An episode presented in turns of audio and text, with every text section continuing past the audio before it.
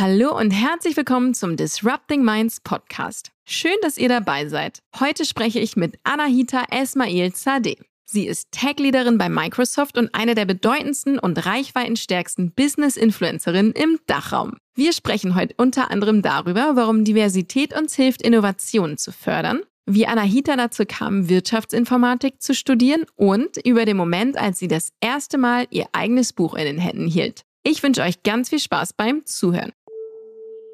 Disrupting Minds.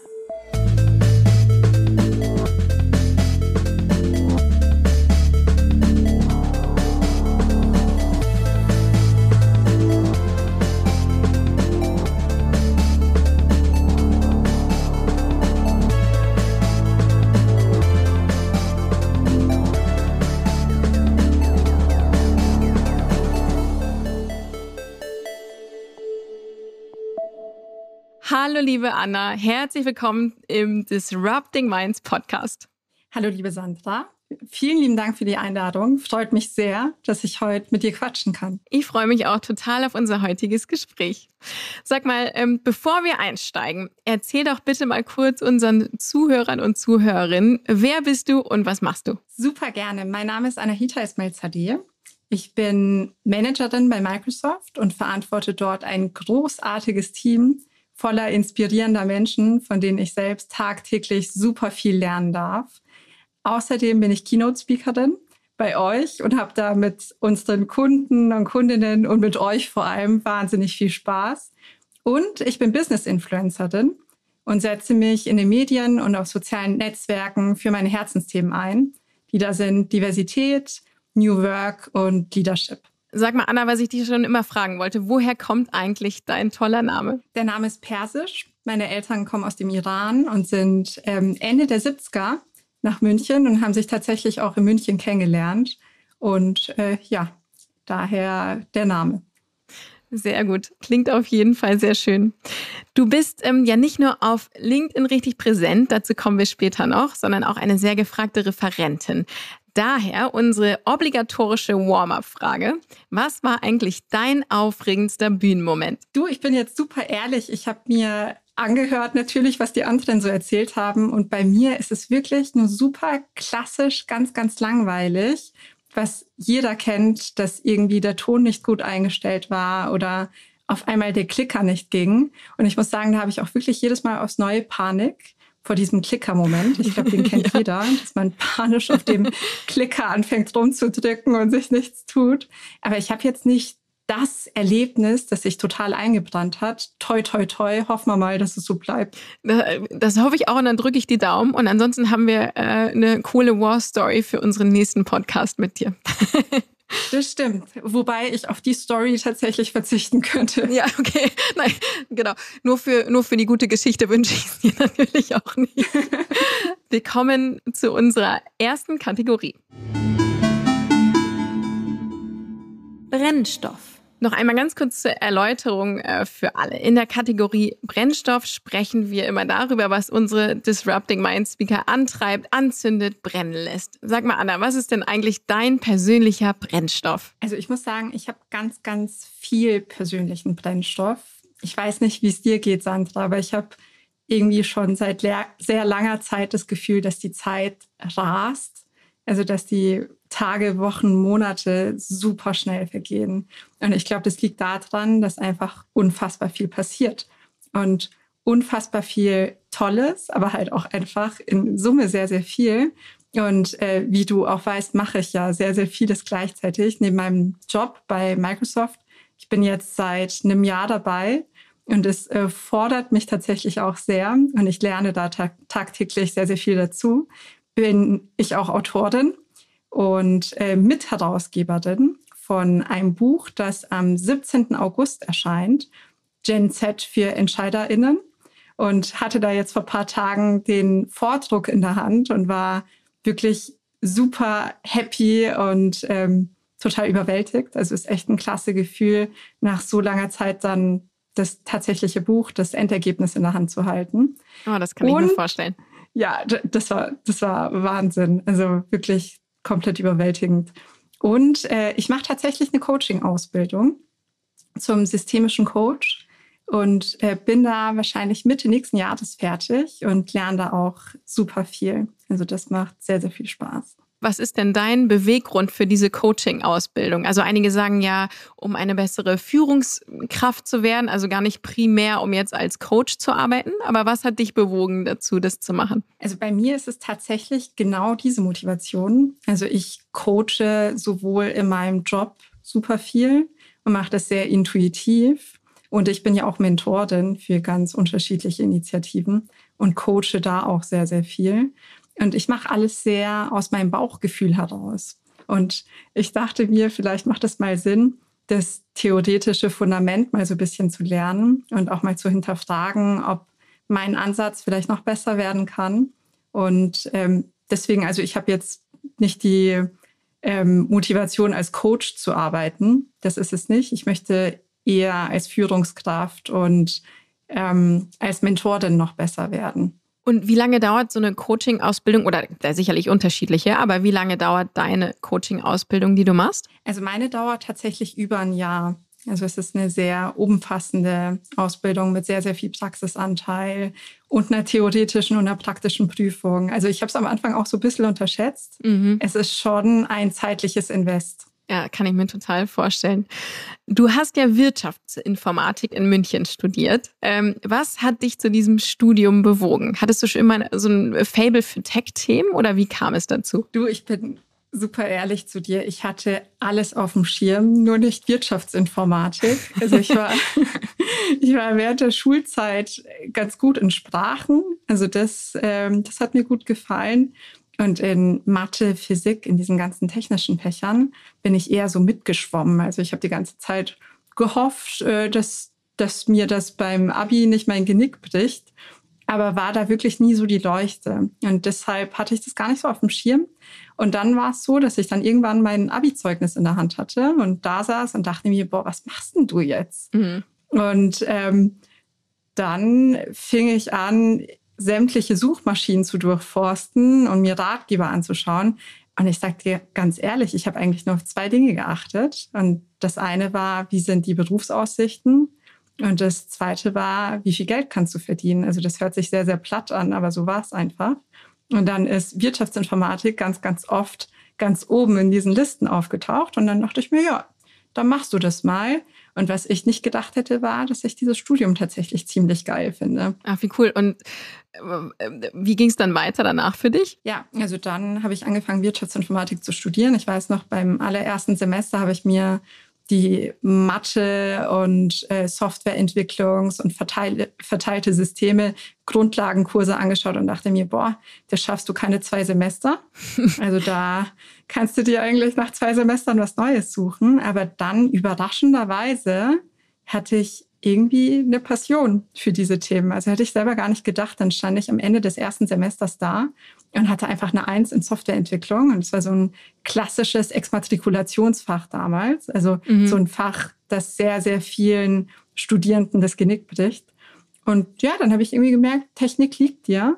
Und offensichtlich hat während der Schulzeit einfach das Interesse gefehlt. Und das war dann im Studium gegeben. Also ich fand es total toll, ein Studium zu haben oder mich mit Themen beschäftigen zu können, die wirklich so am Puls der Zeit sind. Kann ich mir total vorstellen. Ähm, diese technischen Themen, also ich weiß nicht, wie es dir ging in deiner Schulzeit, bei mir waren die null präsent. Ähm, war das bei dir auch so, dass das in der Schulzeit noch gar nicht so, also dass du vielleicht auch deswegen keinen Bezug hattest, weil das schulisch nicht so richtig forciert wurde? Ja, definitiv. Und ich muss auch sagen, dass als ich zur Schule gegangen bin, auch diese Stereotypen und diese Rollenbilder halt noch total da waren. Also es war halt so, dass Mädchen gesagt wurde, hey, du wirst eh irgendwann mal was Soziales machen oder geh doch in die sprachliche Richtung.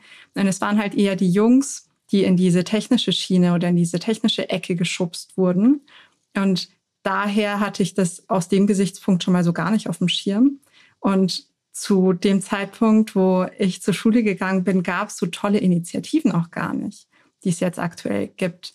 so wie Startup Teens oder sowas in der Richtung? Zum Beispiel, genau, Startup-Teams zum Beispiel oder auch die Hacker School, wo ähm, junge Mädels die Möglichkeit haben, Programmieren zu lernen. Also sowas gab es damals überhaupt nicht und deswegen hatte ich das auch gar nicht so wirklich auf dem Schirm. Also mit Softwareentwicklung habe ich mich tatsächlich erst nach meinem Abitur auseinandergesetzt.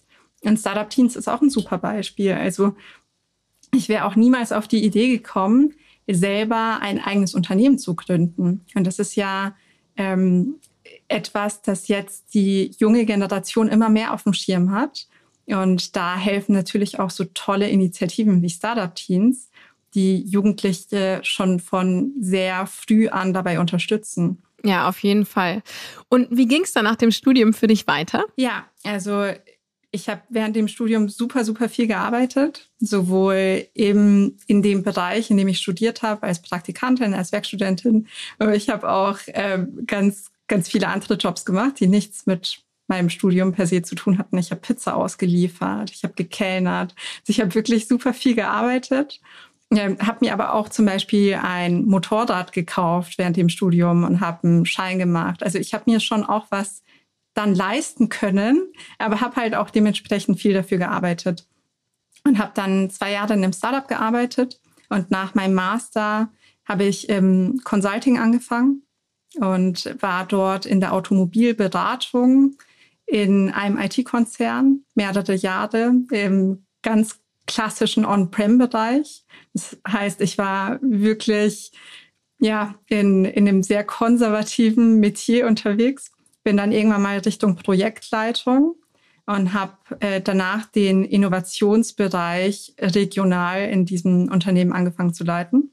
Und ja, bin dann nach ähm, vier Jahren gewechselt zu Microsoft und verantworte da jetzt seit Herbst letzten Jahres ähm, den Bereich Customer Success Account Management für unterschiedliche Industrien also für den Energiebereich, für die Versorgungsindustrie sowie für die Transport- und Reisebranche.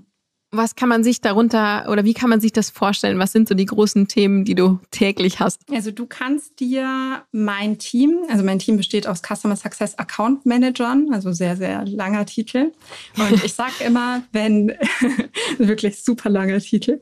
Und ich sage immer, wenn du dir das Microsoft-Team, das beim Kunden unterwegs ist, als eine Art Board vorstellst, dann sind die CSAMs, also die Customer Success Account Manager, mein Team, die COOs. Mhm. Das heißt, ganz vereinfacht gesagt, sorgen sie dafür, dass der Kunde, nachdem er unterschrieben hat, auch den Mehrwert bekommt der Produkte, die er erworben hat. Das heißt, ähm, mein, meine Mitarbeiter und meine Mitarbeiterinnen sind eigentlich als Projekt- oder Programmmanager tätig, sind aber auch beratend tätig, sind auch vertrieblich tätig. Also es ist eine sehr, sehr spannende Position, also Customer Success per se, die ja in den ganzen Cloud Companies auch immer mehr am Kommen ist, mhm. dieser Bereich. Was würdest du sagen, was war neben deinem Studium äh, ausschlaggebend für deine heutige Position oder wichtig für diese Entwicklung dahin? Gute Frage. Also ich glaube, das waren ganz viele Faktoren. Ein sehr wichtiger Faktor waren die Wegbegleiter und Wegbegleiterinnen, die ich haben durfte. Also ich hatte immer das Glück, auf Menschen zu treffen, die mich gefördert haben, die mich gefordert haben und ähm, die mir einen Plan C aufgezeigt haben, wenn ich nur Option A und Option B gesehen habe. Und ich bin auch einfach ein Stehaufmännchen. Also ich bin vom, vom Typus her so, wenn etwas nicht klappt, dann probiere ich so lange, bis es klappt.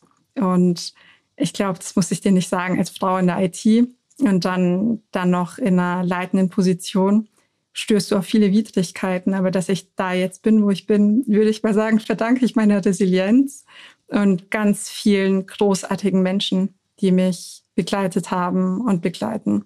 Das, äh, das ist ein großes Glück, wenn man das hat. Bist du familiär irgendwie vorgeprägt? Haben deine Eltern irgendwas Technisches gemacht oder äh, irgendwie komplett anders? Komplett anders. Also mein Papa war Taxifahrer. Ach, das wirklich heißt, komplett anders? Ja, äh, kom komplett anders. Also der versteht auch bis heute nicht, was ich da mache. Also er ist wahnsinnig stolz und findet das super, dass seine Tochter irgendwie ständig in den Medien ist und ja, ähm, ist da ganz stolz und sammelt da auch die Artikel und findet es, findet es super. Ähm, aber er weiß nicht, was ich mache. Und äh, meine Mom hat in einem Elektronikfachhandel gearbeitet als Verkäuferin mhm. und hat sich dann irgendwann mal mit 40 weitergebildet zur medizinisch-technischen Radiologieassistentin. Und ähm, bin da auch super stolz auf sie. Also, dass, dass sie sich dann irgendwann mit 40 dachte, hey, ich will jetzt noch mehr vom Leben. Ja, und äh, ja, ist super cool. Und sie macht jetzt das. Aber sie weiß auch nicht so wirklich, was ich da genau mache. Also sie ist auch sehr stolz, aber ich glaube, erklären könnten sie es jetzt nicht. Mm. Also ich glaube, die denken, ich mache irgendwas mit Computern wahrscheinlich, dass ich irgendwie Computer repariere oder so. Würde ich mal vermuten. Was mit Computern ist ja immer so wie was mit Medien. Ähm, ist ja auch nicht ganz falsch. Ja, voll. ähm, was denkst du, welchen Einfluss hat so ja, die soziale Herkunft, wenn man das so sagen kann, für die Karriereentwicklung? Oder kommt es tatsächlich eher darauf an, dass man jetzt egal ob familiär oder nicht, so Mentoren an seiner Seite hat? Also ich würde hier gern auf zwei Aspekte eingehen erst auf die ja, Schattenseiten. Es ist natürlich so, dass Menschen aus sozial weniger privilegierten Hintergründen, würde ich sagen, teilweise oder nicht nur teilweise generell es schwerer haben. Und es beginnt schon sehr, sehr früh mit, mit der Frage, hey, was passiert nach der vierten Klasse? Was, was machst du? Also gehst du auf die Gesamtschule, gehst du aufs Gimmi? Was, was, was tust du? Und da ist es schon so, dass statistisch ja wirklich auffallend ist, dass Menschen, die zum Beispiel nicht aus Akademikerhaushalten kommen, schon in sehr, sehr vielen Fällen gar nicht die Möglichkeit bekommen, aufs Gimmi zu gehen. Und das zieht sich halt dann durch. Dann ist es so, dass die Menschen aus Nicht-Akademikerhaushalten statistisch viel, viel seltener Abi machen und dann noch viel, viel seltener einen Bachelor machen, noch viel seltener einen Master. Und leider ist es halt in Deutschland so, dass bisher der berufliche Erfolg noch sehr stark an akademischen Abschlüssen gekoppelt ist. Was schade ist, aber es ist eine Tatsache. Es ist leider so. Und ähm, dann ist es natürlich so, dass noch verschiedene Faktoren dazukommen. Dann fe fehlt diesen Menschen das Netzwerk der Eltern. Dann können sie nicht ein Praktikum machen über die Kontakte vom Papa oder von der Mama. Dann können sie nicht super teure Nachhilfestunden genießen, um noch irgendwie durchzukommen. Dann kriegen sie kein, keine Privatuni bezahlt oder, oder, oder. Und natürlich hat es auch mit dem Habitus was zu tun. Also man sagt ja auch immer, Menschen fördern gerne Menschen, die ihnen ähnlich sind. Und Menschen aus sozial weniger privilegierten Hintergründen haben teilweise einen Struggle mit Dingen, die für andere Menschen komplett selbstverständlich sind. Also die können sich dann nicht einfach über Tennis unterhalten oder über Golf oder sich ähm, auf einem Afterwork-Event ähm, beim, beim Abendessen merken, wo sie jetzt von wo welches Besteck nehmen sollen. Ne? Also wirklich solche Dinge, die für manche Menschen, die aus gewissen Elternhäusern kommen, komplett selbstverständlich sind, sind für Menschen aus weniger privilegierten Hintergründen halt nicht. Das ist ein Aspekt. Aber ich sehe tatsächlich auch Vorteile bei den Menschen, die aus diesen sozial benachteiligten Hintergründen kommen und die diesen sozialen Aufstieg geschafft haben. Weil diese Menschen haben so eine Resilienz und so eine so so einen Willen, so einen unfassbar so einen unfassbaren Willen, weil sie auch wissen, hey, ich habe keinen doppelten Boden, weil sie wissen, ich habe mir alles selbst aufgebaut. Und weil sie und das ist irgendwie auch ein toxischer Glaubenssatz, aber weil sie halt oft auch im Hinterkopf haben, hey, eigentlich gehöre ich hier gar nicht so wirklich hin. Und es kann halt auch schnell wieder vorbei sein. Und sich dann auch wirklich sehr, sehr viel Mühe geben, um das nicht zu verlieren, was sie sich so hart aufgebaut haben. Absolut. Was würdest du jungen Erwachsenen, die jetzt gerade vor vielleicht der Studienentscheidung stehen oder einem Eintritt ins Berufsleben raten, die eben vielleicht nicht aus einem Akademikerhaushalt kommen? Also ich würde raten, sucht euch Hilfe, weil es gibt heutzutage zum Glück so viele tolle Angebote. Wenn sich jemand zum Beispiel für Unternehmertum interessiert, gibt sowas wie Startup-Teens, worüber wir eingangs gesprochen haben, oder Mentoring-Angebote. Also eine ganz, ganz tolle Freundin von mir, die Stefanie Mattes, hat Aufsteiger ins Leben gerufen. Und das ist so eine Mentoring-Plattform für Menschen aus sozial weniger privilegierten Hintergründen. Und es gibt ganz, ganz viele solche Angebote. Und die, die kann man sich holen, ähm, denn sehr vieles hängt von dem Netzwerk ab, das man sich aufbaut. Und das Netzwerk kann man sich selbst auch unabhängig vom, vom eigenen Elternhaus aufbauen. Das ist dann zwar nicht, nicht so einfach, wie wenn man es ähm, von, von den Eltern schon mitkriegt, aber es ist dennoch möglich. Und was ich jungen Menschen auch immer mitgebe, ist, es ist okay, wenn ihr noch nicht wisst, was ihr in zehn Jahren machen wollt oder auch in fünf Jahren, es ist völlig okay. Also nehmt euch da diesen Druck raus, weil es ist super oft so und so geht es ganz, ganz vielen Menschen, so ging es mir auch, dass man merkt, was man will, indem man merkt, was man nicht will. Und deswegen, ganz ehrlich, probiert euch aus, wenn der erste Job nichts für euch ist, dann ist es halt vielleicht der zweite. Wenn es der zweite nicht ist, ist es vielleicht der dritte oder der fünfte. Ihr habt so viel Zeit und setzt euch da einfach nicht selber unter Druck. Ja, total. Du sagst ja, glaube ich, auch, es ist, äh, es ist gar nicht äh, der relevante Punkt, dass man so einen super smoothen, geradlinigen Lebenslauf hat, oder? Total. Wir befinden uns aktuell in einer Zeit, wo sich Arbeitnehmer aussuchen können, wo sie arbeiten wollen. Und früher war das so, dass es ja wirklich einen Wettbewerb gab unter Bewerbern und unter Bewerberinnen. Und das ist jetzt nicht mehr so. Jetzt ist es so, dass sich die Unternehmen eher konkurrieren um die besten Talente. Und deswegen dürfen sich Menschen heutzutage wirklich die Zeit nehmen, um sich auszuprobieren. Und es ist kein Beinbruch, wenn der rote Faden so nicht gegeben ist. Und super viele Unternehmen fangen da auch an, sich zu transformieren und auch Quereinsteigern und Quereinsteigerinnen Chancen zu geben, auch Menschen Chancen zu geben, die nicht den perfekten roten Faden haben, die nicht aus genau dem Hintergrund kommen, der gesucht wird. Und aus meiner Sicht sollten wir da alle viel mutiger sein und uns mehr trauen. Und das sage ich, obwohl ich einen objektiv betrachtet sehr, sehr roten Faden im Lebenslauf habe.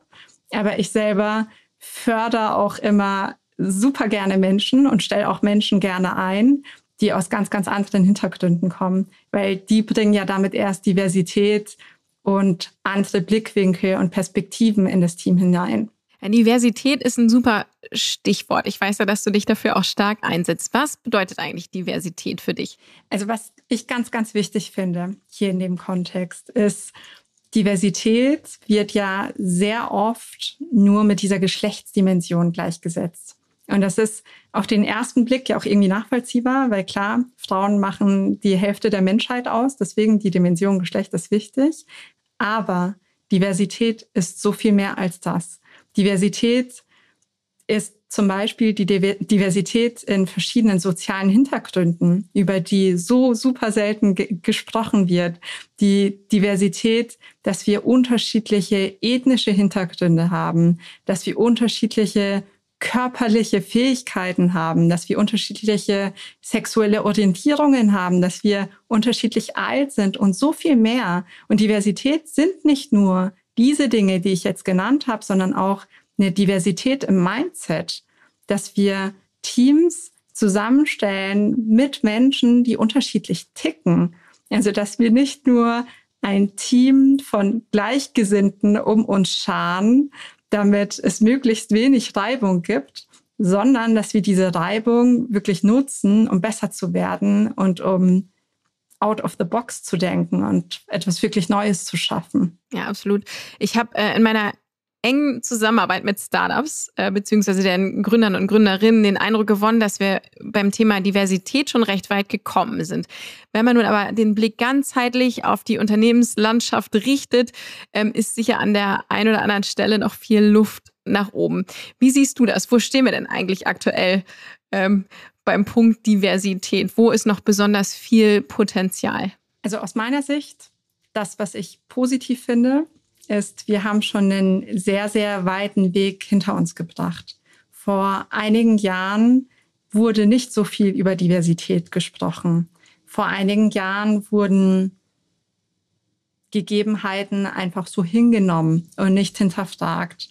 Und jetzt aktuell befinden wir uns wirklich in einer Transformation, die sich zeigt in der schieren Anzahl von öffentlichen Debatten und der Aufmerksamkeit, die, die das Thema genießt. Jetzt wird wirklich drüber gesprochen. Jetzt wird über Frauen gesprochen, die in die Altersfalle tappen. Jetzt wird über die Teilzeitfalle gesprochen. Jetzt wird über die gläserne Decke gesprochen. Jetzt wird über die Vorteile diverser Teams gesprochen. Aber du merkst, ich sage ganz viel gesprochen. Und das ist der springende Punkt. Es Theorie. wird halt noch, genau, es wird halt noch sehr, sehr viel gesprochen.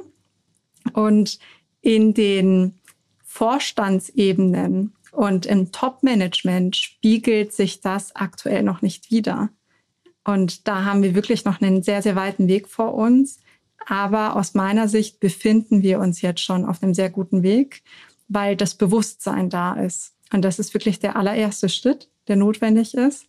Aber jetzt ähm, müssen wir einfach schauen, dass wir dem ganzen Taten folgen lassen. Die Themen, die dir wichtig sind, die vertrittst du ja auch auf LinkedIn, wo du eine sehr große Reichweite hast äh, von jetzt mittlerweile fast 90.000 FollowerInnen und einer sehr großen Interaktionsrate. Also damit hast du natürlich die Möglichkeit, auch solche Themen weiter voranzubringen.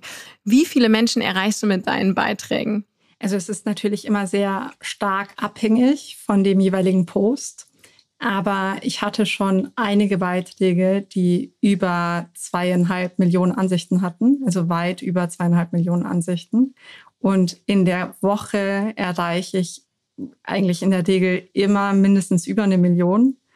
Und das ist schon sehr, sehr viel. Und es ist schon auch, es macht einen nachdenklich, wenn man bedenkt, welche Verantwortung man damit auch hat welche Debatten man anstoßen kann, welche gesellschaftlichen Themen man hinterfragen kann. Aber dieser Verantwortung bin ich mir auch sehr bewusst.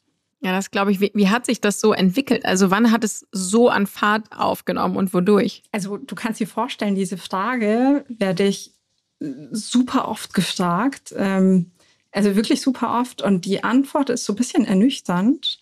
Es war nämlich überhaupt nicht so, dass ich mich mit einer Personal Branding Expertin hingesetzt habe und wir uns einen ganz, ganz tollen Plan überlegt haben, was, was man so machen könnte, um meine Personal Brand aufzubauen. Im Gegenteil, es war einfach so, dass ich mir irgendwann dachte, hey, ich habe Themen, die sind mir wichtig und die will ich teilen. Und ich hatte gar keine Agenda. Ich dachte mir nicht, hey, diese, diese Beiträge sollen jetzt von 50 Leuten gesehen werden oder von 100 oder von 5000.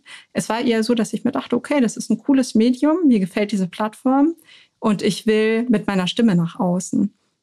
Und dann war es so, dass innerhalb von wenigen Monaten das Ganze so eine Resonanz hatte, was ich geteilt habe auf dieser Plattform. Und ich war komplett geplättet. Also ich erinnere mich, das war irgendwie mein vierter oder fünfter Beitrag überhaupt auf LinkedIn. Und der hatte dann irgendwie 18.000 Likes und irrsinnig viele Ansichten und ganz, ganz viele Interaktionen. Und ich wusste gar nicht, wo, wo das jetzt herkommt. Also es war gar nicht geplant in dem Sinne. Und wenn du mich fragst, und ich weiß, du stellst jetzt gleich diese Frage, weil die stellt äh, dann danach immer jeder, wo, wie, wie ich mir das erkläre, wie, wie das kommt, dass es diese Resonanz gibt. Ich glaube, und das ist wirklich nur eine Vermutung, ich kann da auch nur spekulieren, ich glaube, es liegt daran, dass ich Themen adressiere mit einer Ehrlichkeit, die selten ist. Themen, über die sich sehr, sehr viele Menschen Gedanken machen die aber sehr viele Menschen nicht ansprechen. Und ich fasse einfach in die Wunde. Und ich versuche kein perfektes Bild von mir zu inszenieren, denn ich bin nicht perfekt, das weiß ich. Ich spreche auch Schwächen, die ich habe und Ängste, die ich habe und negative Erlebnisse, die ich habe, ganz, ganz offen an. Und ich spreche über die Dinge, die mir wichtig sind, über Diversität, wie ich sie gerne leben würde selbst, über Führung, wie ich sie tagtäglich versuche zu leben und über eine neue, moderne Arbeitswelt, in der ich zukünftig gerne arbeiten möchte.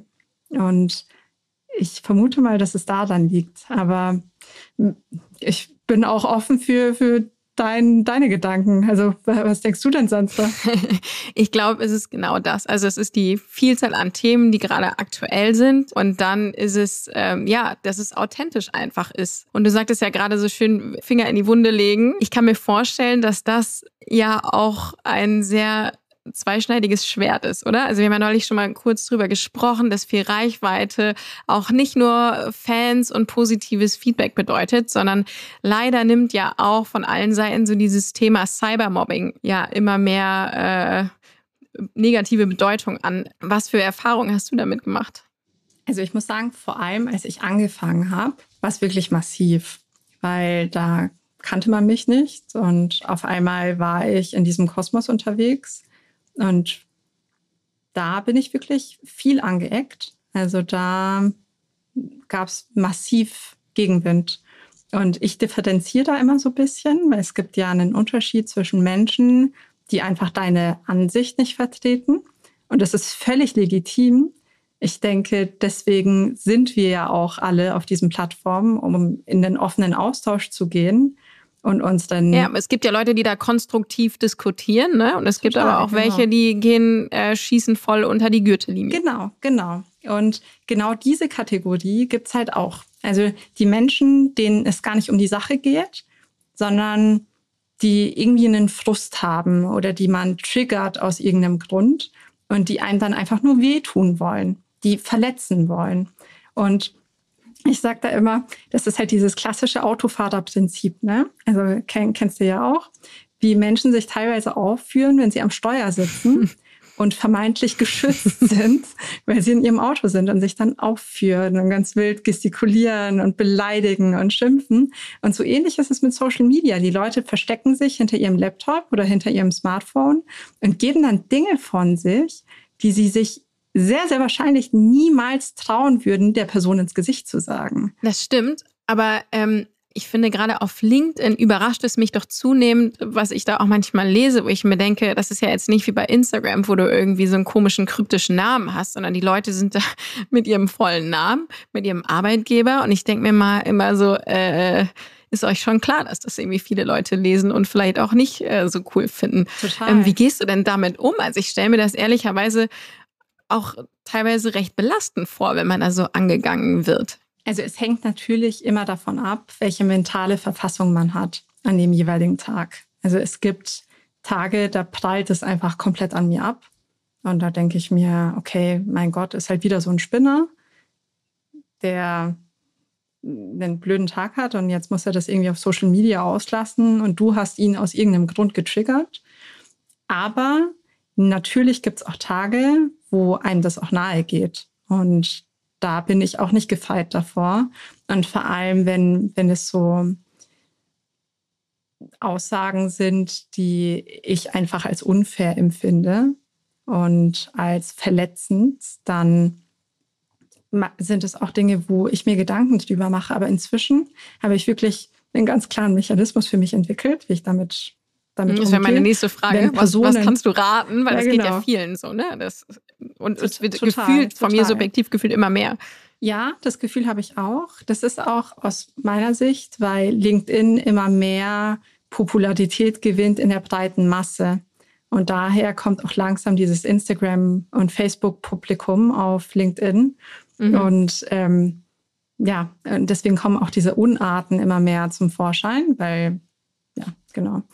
Aber was ich immer mache, und ich fahre inzwischen sehr gut damit, ich differenziere, wie gesagt, ich schaue mir das an, okay, ist das jetzt ein Kommentar, der gegen meine Meinung geht? Und es ist völlig legitim, falls es so ist und ich die Zeit habe, dann gehe ich drauf ein, inhaltlich und gehe da wirklich in den Diskurs. Und es passiert mir auch super oft, dass ich dann meine eigene Meinung hinterfrage und mir denke, okay, mh, ja, die Person hat eigentlich einen guten Punkt.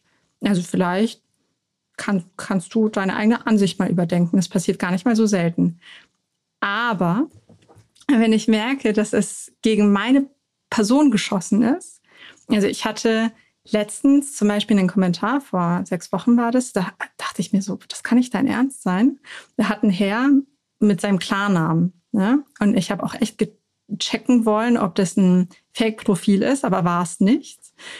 Der hat wirklich mit seinem Klarnamen unter meinem Beitrag geschrieben und meinte, solche feministischen Weiber wie Sie sind dafür verantwortlich, dass die Frauen immer mehr arbeiten wollen und jetzt nicht mehr daheim sind und kochen und ihren Männern den Rücken frei halten. Und so Personen wie Sie gehören verboten, weil sie spalten die Gesellschaft oh und sind verantwortlich für Scheidungen. Wo ich mir dann auch wirklich dachte, okay, dir ist halt nicht zu helfen. Also was, was soll ich dir sagen? Dir ist einfach nicht zu helfen. Und äh, solche Personen, also den Kommentar habe ich dann tatsächlich stehen lassen, weil ich ihn belustigend fand.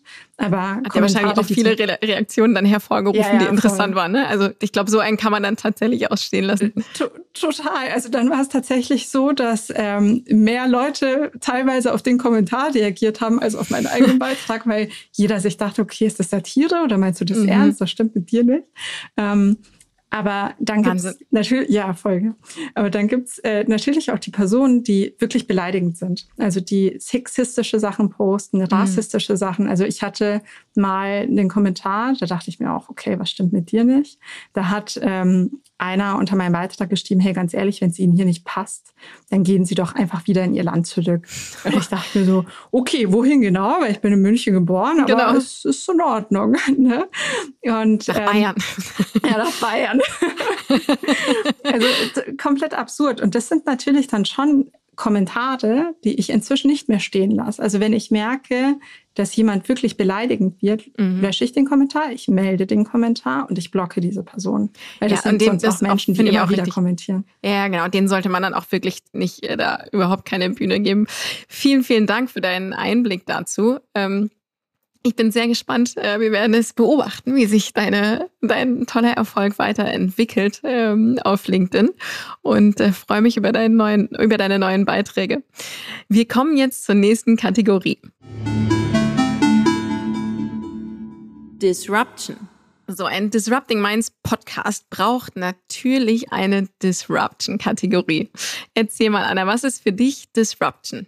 Also Disruption per se ist ja eigentlich laut Definition, dass eine Innovation kommt, die so toll ist, dass sie ein altes, bestehendes Geschäftsmodell komplett aus der Welt rausräumt. Also ich nehme da immer das Beispiel Smartphone, ne, kam und hat dann auf einmal Digitalkameras, Landkarten, alles Mögliche abgelöst. Es war dann auf einmal obsolet.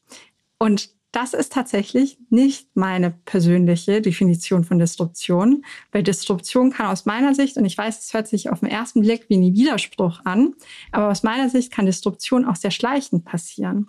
Und ein, ein, eine klassische Disruption, die ich aktuell beobachte, ist wirklich dieses Umdenken das wir durch die Pandemie hatten, in Hinblick auf flexible Arbeitszeitmodelle und Homeoffice. Wenn wir jetzt mal überlegen, vor zweieinhalb Jahren war es für super viele Betriebe, für super viele Chefs und Chefinnen völlig absurd, dass ihre Mitarbeiter, ihre Mitarbeiterinnen von daheim aus arbeiten. Also die hatten diese technischen Voraussetzungen gar nicht. Oder dass sie nicht ein- und ausstempeln, also Vertrauensarbeitszeit, diese ganzen Punkte. Oder so Sachen, dass Menschen von Spanien aus arbeiten, vom Stand. Und das wird ja jetzt durch diese Pandemiesituation immer mehr eingefordert. Und das war nichts, was plötzlich kam. Es kam nicht über Nacht. Es kam wirklich über Wochen und Monate. Und das ist für mich auch Disruption. Also Disruption ist aus meiner Sicht einfach etwas, was das Bestehende ablöst mit etwas Neuen, Tollen, Innovativen. Und es kann manchmal auch Wochen, Monate, Jahre dauern, bis wir so weit sind. Absolut. Was denkst du, wie können Unternehmen Disruption fördern, also disruptives Denken auch bei Mitarbeitern? Also da gibt es aus meiner Sicht eine Sache, die hilft und die ist Diversität. Also Teams divers zusammenzustellen. Denn homogene Teams sorgen zwar in der Regel für sehr, sehr, sehr viel Harmonie, weil es sehr wenig Reibung gibt, aber nur mit einer Vielfalt an unterschiedlichen Perspektiven, mit einer Vielfalt an verschiedenen Vorgehensweisen kommen wir wirklich weiter und kommen auch wirklich auf Innovation, auf Dinge, auf die wir nicht gekommen wären, wenn wir die ganze Zeit nur in unserem eigenen Saft schwimmen. Und daher ist das aus meiner Sicht wirklich der Schlüssel zu mehr Innovation. Ich danke dir ganz herzlich für diese wunderbare Überleitung zu unserer nächsten Kategorie. Future. In dieser Kategorie Future richten wir immer den Blick in die Zukunft, um über unterschiedliche Themen zu sprechen. Ähm, es tut sich ja bereits viel in Richtung New Work und Führung und äh, hier und da ist natürlich auch wie überall auch immer noch äh, Luft nach oben. Aber was in diesem Zusammenhang ähm, sind so die wichtigsten Elemente ähm, aus deiner Sicht, um in Zukunft Talente zu gewinnen und sie auch halten zu können? Diversität ähm, spielt natürlich auch eine ganz große Rolle darin, da bin ich mir sicher. Also ich glaube, zu diesem Thema können wir beide einen eigenen Podcast machen, weil das ja, ist ja voll, voll mein. Herzensthema. Deswegen muss ich mich jetzt so ein bisschen zügeln, dass ich mhm. nicht gleich eine Stunde einen Monolog halte. Aber zu Diversität einfach nur ein Satz. Diversität ja, aber gelebte Diversität. Das heißt, diverse Teams zusammenstellen, ja, aber dann diese Diversität auch zulassen. Das heißt, nicht einfach drauf schauen, dass auf den Marketing-Slides ähm, das Team ganz hübsch und divers und bunt aussieht, sondern auch diese Perspektivenvielfalt zulassen und nutzen, auch wenn sie mal wehtun kann. Und was ich super wichtig finde, vor allem im Hinblick auf junge Talente, ist, dass Unternehmen wirklich einen klaren Purpose haben und eine authentische Corporate Brand, weil so Themen wie Sustainability oder Diversity, das schreiben sich ja momentan alle Unternehmen irgendwie zu, weil es hip ist. Aber Menschen merken es, wenn Menschen oder Unternehmen nicht authentisch sind, wenn da nicht viel dahinter ist.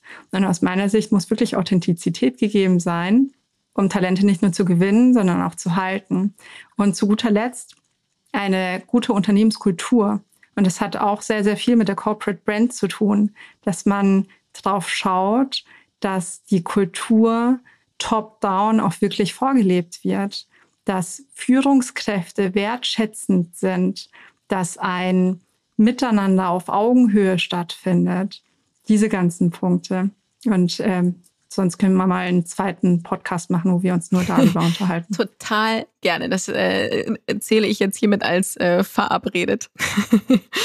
Liebe Anna, wir kommen zu unserer letzten Kategorie. Feuerfrei. Feuerfrei. In dieser Kategorie stelle ich dir fünf kurze A-B-Fragen. Bist du bereit? Yes. Dann feuerfrei. Leadership oder Management? Ah, definitiv. Leadership. Sehr gut. ähm, Obstkorb oder Kicker? Ah, oh Gott, jetzt hast du mich. ähm, also du kennst ja meine Meinung zu beiden. Ja. Ne? Also beides gut, aber es sollte nicht nur äh, das gegeben sein, will ich nur mal sagen. Aber wenn ich jetzt aussuchen könnte, definitiv Kicker. Ich liebe Kickern. Kann ich einen Haken machen? Ähm, Yogamatte oder Laufschuhe? Yogamatte. Sehr gut. Hund oder Hamster? Hund. Ich habe einen Hund, einen Pandemiehund. Oh. Der ist jetzt zweieinhalb. Was für ein? Und ein Labby. So ein Labrador. Sehr schön. Ganz, ganz toller. Jetzt noch eine, zu guter Letzt, eine ähm, Urlaubsfrage. Mhm. Wellness oder Backpack? Boah, am besten eine Kombination aus beiden. Also ich mag es total, unterwegs zu sein und aktiv zu sein, aber ich finde Wellness auch ganz, ganz toll. Also am besten Backpack und danach ein bisschen Wellness. Das wäre so die beste Kombination. Das klingt auch wunderbar. Liebe Anna, vielen lieben Dank für dieses Gespräch. Es war mir ein Fest. Ich danke dir und das kann ich nur zurückgeben. Das war die Disrupting Minds Episode mit Anahita Esmail Zadeh. Ich hoffe, ihr hattet Spaß beim Zuhören. Ich freue mich schon sehr auf die nächste Episode mit Markus Diekmann. Markus ist einer der bekanntesten Digitalexperten Deutschlands und Gesellschafter beim Fahrradhersteller Rose Bikes. Damit ihr nichts verpasst, abonniert uns gern auf den üblichen Kanälen. Also überall, wo es Podcasts gibt. Auch über eure Bewertung freuen wir uns natürlich sehr. Danke, dass ihr heute dabei wart und wenn ihr mögt, bis Dienstag in zwei Wochen.